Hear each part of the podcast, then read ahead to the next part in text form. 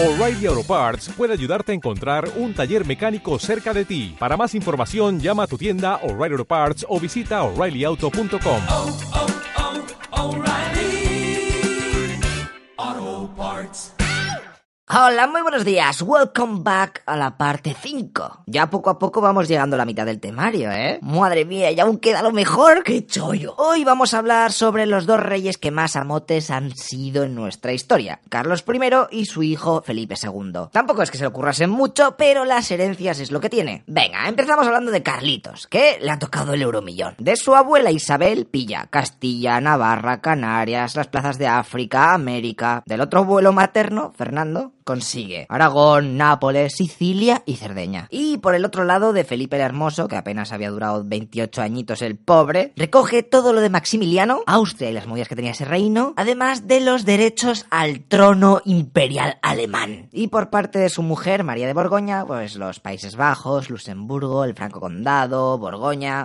Como podéis ver, así con la tontería, Carlos se acaba de encontrar con la partida del Risk medio ganada, ¿eh? Nada más empezar. Pero no todo va a ser tan bonito como parece. Carlos empieza su reinado en la edad del pavo, a los 17 años. Y para más, Inri no hablaba ni papa de castellano y desconocía las tradiciones y estilo de vida en la península. Así que no tardarán en llegar los problemas. Los nobles castellanos se quejan de que todos sus consejeros, tío, te los has traído y son flamencos. Que vale que están guapos ahí con la patica, pero no creo que valgan para dirigir un reino.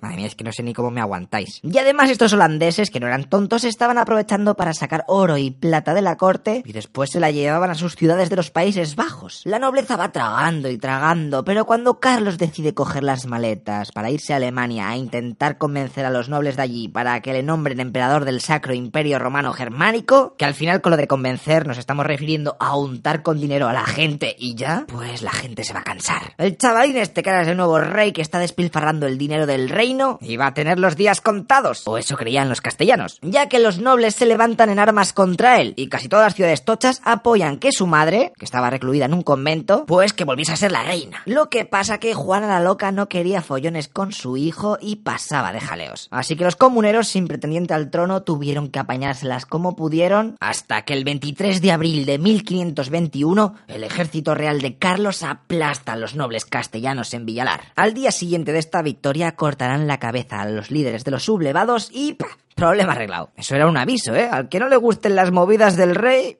ya sabe cuál va a ser su destino. A partir de ese momento, las cortes perdieron casi todo el poder, ¿eh? Porque Carlos sería el que manejase el cotarro, ¿eh? Estáis ahí achantados, ¿eh? Pero no solo hay problemas en Castilla. En Valencia y en Mallorca estallan las germanías, que no era otra cosa que hermandades gremiales cansadas de la aristocracia. Así que aprovecharon todo el tema de los comuneros para levantarse ellos también y tomar el control de varias ciudades, asesinando a los nobles que pillaban. Ahí vengo, Pero al igual que pasó en Castilla, a estos no les duró mucho la alegría, porque los agermanados en 1522, es decir, un año después de lo de los comuneros, tuvieron que hacer frente a las tropas realistas, y aquello era too much for the party, cayendo al año siguiente en Mallorca los últimos hermanados. Oh. Vale, pero no todo en la historia de Carlos I y V de Alemania, porque sí, al final consiguió su querido título de emperador, va a ser política interna. También tenía problemas fuera, que principalmente fueron tres. Francia, que estaba a tope pesada con quedarse Italia, los piratas del Mediterráneo y los protestantes, que estaban todo el día protestando. Así que ahora que ya sabemos todo esto, podemos diferenciar su reinado en tres etapas. La primera fase, nada más llegar al trono, se va para Alemania y organiza la dieta de Worms. Allí se reúnen todos en un ordenador. Venga, ¿qué le toca? ¿Quién son esta? eh, ¿El rojo quién era? Madre, y tirando aleluyas y toda la hostia. Y aunque se llame dieta, no es porque estuvieran gordos ni nada de eso, es que así como se dice. La movida es que Lutero estaba tontorrón, poniendo a parir a la iglesia católica. Así que Carlos le dice, mira, ¿por qué no vienes con nosotros y nos los pones aquí con un PowerPoint delante de todos, eh? Con total confianza, no habrá represalias. Be careful, be- easy, relax, chill. Lutero con dos ex se planta enfrente del emperador y de la people y se desahoga. Carlos le dice, "Ah, ah, oh, ok. Y una vez terminada la meeting, ordena que la presen y requisen todas sus cosas hippies. Lo que pasa que Lutero tendrá suerte, porque el príncipe de simula que lo secuestra y se lo lleva a su castillo en secreto para protegerlo. Y es que de la noche a la mañana todas las mirillas apuntaban a Lutero. Y es que el emperador había determinado que matar al Martín ese sería gratis y que no habría penalización, ¿eh? Mira, el que se lo cargue, pues mira,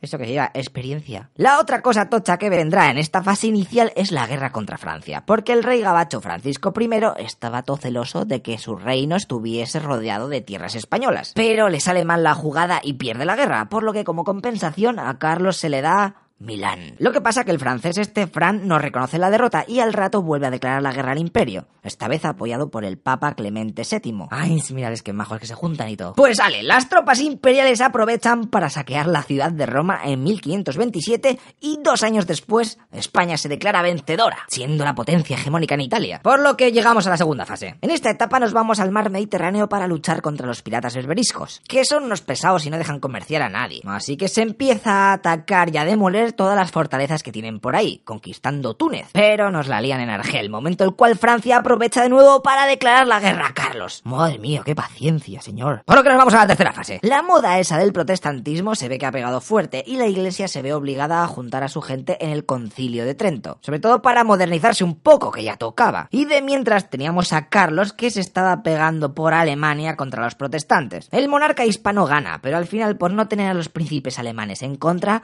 firma la paz de Augsburgo en 1555, en donde se dice que los jefecillos de cada territorio podrán elegir cuál de las dos religiones es la buena para su principado. O se proclaman católicos o protestantes, pero no, no hay más, ¿eh? Y para terminar con las movidas de Carlos, porque si no el vídeo se hace todo largo, contaremos que se casó con su prima Isabel de Portugal, la cual hacía de regente cuando el emperador se tenía que pillar de la península a hacer sus negocios turbios, hasta que Carlos en 1556 abdica y reparte su imperio, porque se daba cuenta que aquello era too much, viendo que de los objetivos que se había puesto cuando era joven, pues ahora ya de mayor ha dicho, pues si no consigue una mierda. Mira, yo que soy súper cristiano, se me han levantado ahí todos los de arriba.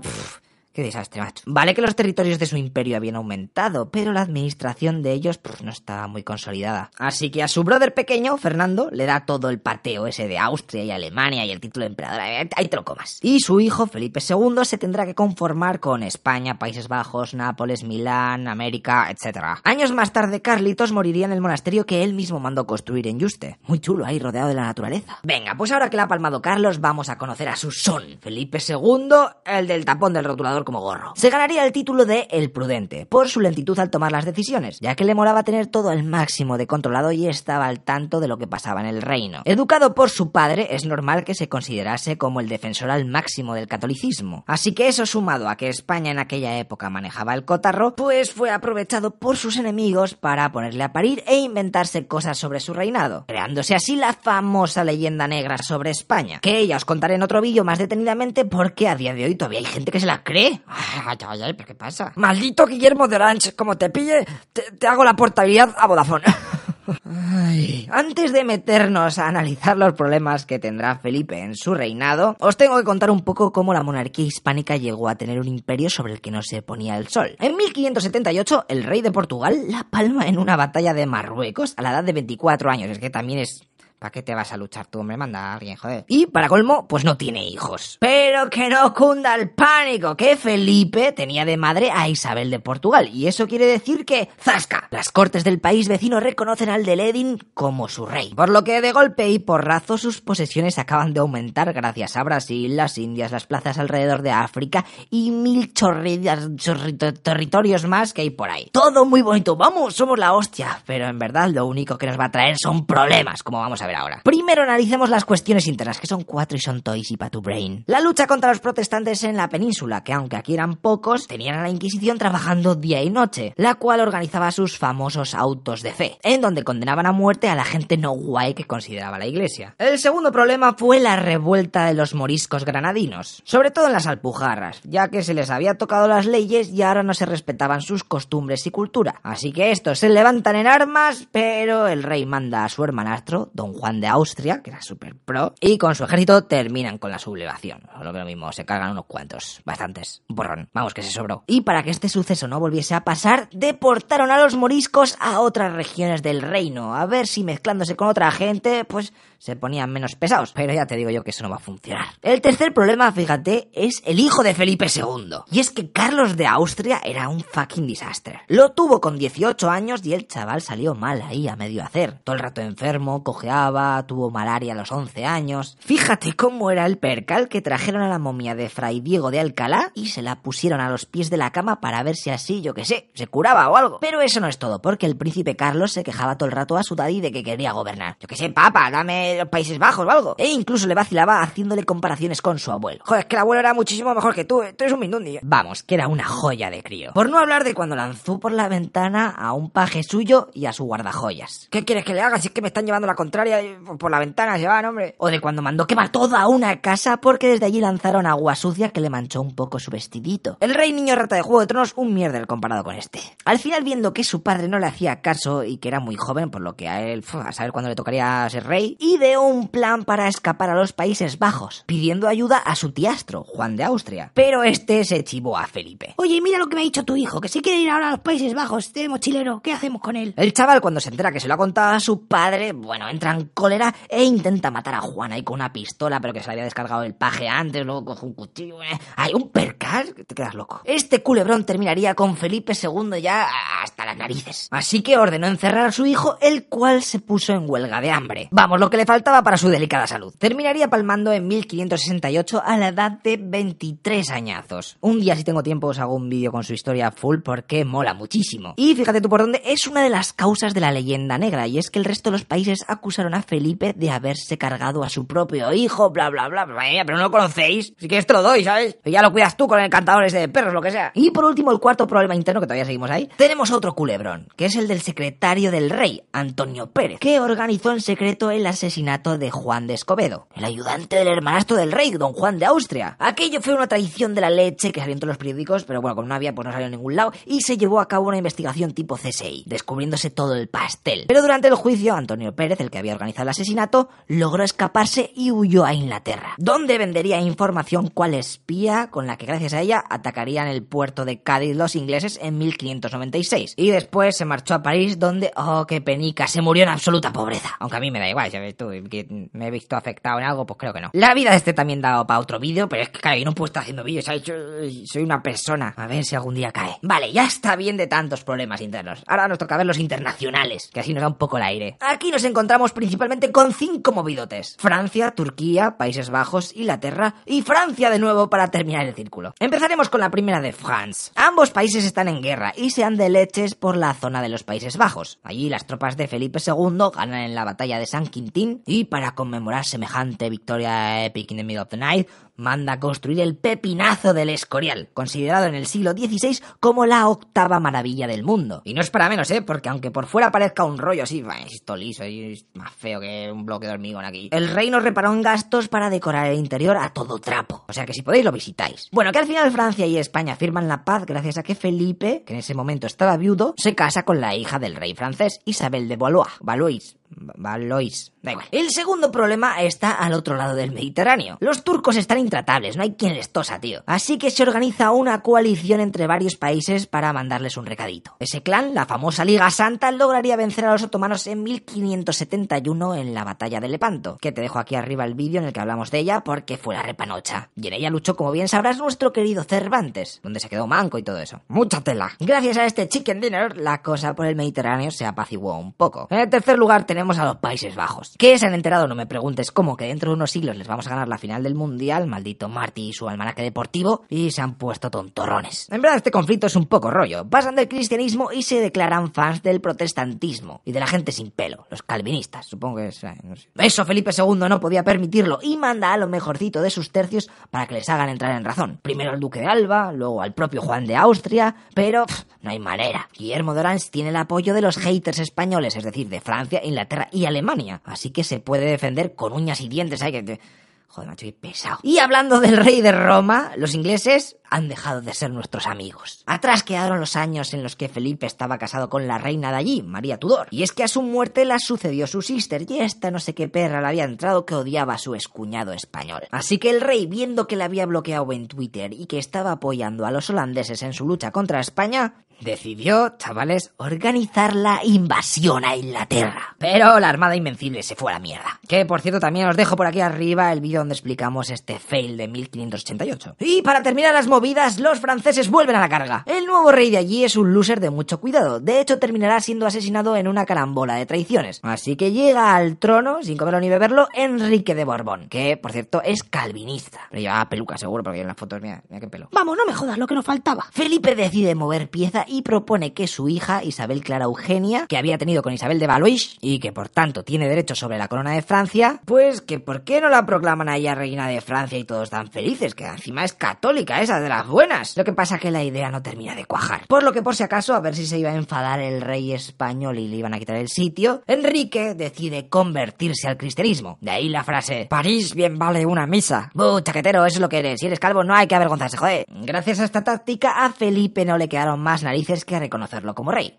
Enrique IV, welcome. Vamos a ser good neighbors. Y antes de morir en el Escorial en 1598, Felipe hace un último movimiento con el fin de solucionar el problema de los Países Bajos. Decide entregárselos a su hija Isabel Clara Eugenia, que se ha casado con el archiduque de Austria. Por lo que si tenían descendencia, aquello sería para ellos, venga, para vosotros. Pero si no, el territorio volvería a la corona hispánica. Lo que pasa que los holandeses ni con esas estuvieron happy y siguieron luchando. Bueno, a estas alturas os estaréis preguntando, ¿y de América?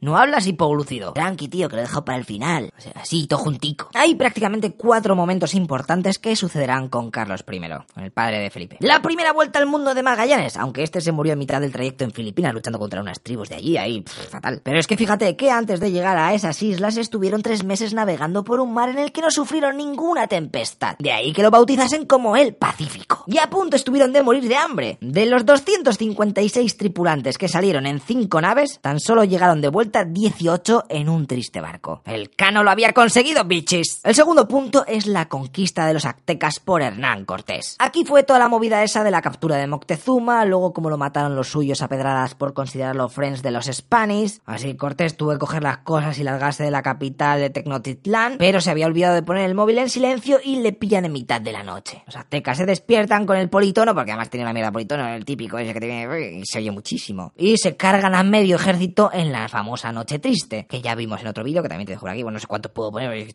Aunque al año siguiente volvería Hernán Cortés y la conquistaría. Ahí con barcos y todo, bueno fundando la Ciudad de México. Años más tarde, por el sur, Pizarro y Almagro atraviesan los Andes y luchan contra los incas. También tenemos un vídeo de este hecho, pero tan solo recordaros que Francisco apresó a Atahualpa y este le prometió llenar su celda de oro si así le dejaban libre. Los conquistadores dijeron, vale, tío, ¿por qué no? A ver, a ver, listo. Estás flipado. Por ahí empezaron a llegar cargamentos de oro de todo el reino y en unos días aquello estaba a rebosar de joyas. Joder, lo había conseguido. Menudo crack. Y para que veas que nosotros tenemos palabra, te vamos a liberar. Pero de la vida. Y lo mataron. Fuck yeah. La expansión del imperio por América siguió más o menos hasta 1550. Y ya con Felipe II se anexionarán las Filipinas, que se llama así por el rey, ¿sabes? Felipe, Filipinas, ¿eh? madre mía. Como ves, la originalidad estaba a la orden del día. Para terminar este vídeo os comentaré un poco cómo se organizó todo el tinglado del nuevo mundo y se han acabó este tema, que me motiva mucho con las anécdotas y se ha quedado larguito. Con el descubrimiento de América se crearon nuevos organismos para facilitar su gobernación. El Consejo de las Indias, que se encargaba de gobernar los territorios americanos desde Castilla, la Casa de Contratación de Sevilla, en donde se organizaba el comercio y los viajes al New Continent, además de creación de mapas, escuela de pilotos para los barcos, recaudación de impuestos, vamos, todo en uno. Y fuera de la península, en América se crearían dos virreinatos, el de Nueva España, en México, y el de Perú, que estaba con la capital en Lima. Allí vivirían los virreyes, que era algo así como los representantes del monarca. La llegada a estas nuevas tierras fue una auténtica revolución, tanto como para los nativos como para los europeos. Y es que allí llevamos el trigo, la vid, el olivo, el arroz, los caballos, los cerdos, las ovejas, todo el kit de agricultor, ¿no sabes? Y ellos nos dieron cosas que ahora vemos todo básicas, pero que hasta entonces no se conocían en el viejo continente, como el maíz, el cacao, la patata, el tabaco, el pimiento, el tomate y un largo etcétera. Que de conocerlo entero te hundiría en la miseria, porque date cuenta que solo llevamos 500 años en Europa con esas cosas. Joder, mira, sí. Cómete un tomate ahora, tío, que tus antepasados de la hostia hace muchos años no sabían lo que era eso. Si es que no somos nada. Los campos en los nuevos territorios de América fueron repartidos entre colonizadores. Estos a su vez se la daban a un grupo de nativos para que la cultivasen, a cambio de ser protegidos y evangelizados. El chollo del siglo, muyayo. A este sistema se le llamó el de encomiendas. El trato a los indios, que en verdad no eran indios, pero bueno, fue bastante mejorable. Se les explotaba más bien mucho y la corona quiso poner punto final a estos abusos, con las leyes de Burgos, gracias a las cuales se podría poner un poco de freno al holgorio, ¿eh? pero tampoco mucho. Los que más alzaron la voz en contra del trato que se estaba dando a los indígenas fueron los frailes dominicos Antonio de Montesinos y Fray Bartolomé de las Casas. Pero también tengo que decirlo que aquello no fue tan exagerado como la leyenda negra pinta, porque date cuenta que la gente que llegaba de la península eran cuatro gatos. Así que la mayoría de las conquistas fueron gracias a las alianzas con tribus locales y a las enfermedades traídas de Europa, pero sin querer. Que claro, como la gente de allí no tenía defensas para esos viruses, pues poco podían hacer y cayeron como chinches. Y para terminar, deciros que se implantó el castellano, así que todos los americanos de golpe y porrazo se habían vuelto bilingües y que con el paso de los años empezaron a hacer nuevas ciudades importantes. Luego también recordarte estos dos términos, los criollos, que eran los hijos de los peninsulares pero que nacían en América, y luego estaban los más comunes, que eran los mestizos, es decir, una unión entre un indígena y un colono. Ale, con todo esto que os he contado, vamos, lo tenéis que tener todo claro, clarinete, de la leche. Y para compensar que el vídeo de hoy ha sido bastante largo y algunos seguramente se haya quedado dormido o esté ya por ahí de fiesta, decirte que el próximo tema será más light. Y es que vamos a ver cómo poco a poco nos fuimos a la mierda. ¡Qué emoción! ¿Qué pasará? ¿Quién tendrá la culpa? Pues chavales, la crisis de los Austria nos espera. Por mi parte nada más que yo ya estoy afónico, o sea, llevo, a ver cuánto llevo, una hora y cuarto aquí locutando este tema. Y por favor, dar like, hacer cosas, querernos un poco. Nos vemos en el siguiente vídeo, tíos. Hasta luego, loco pixas.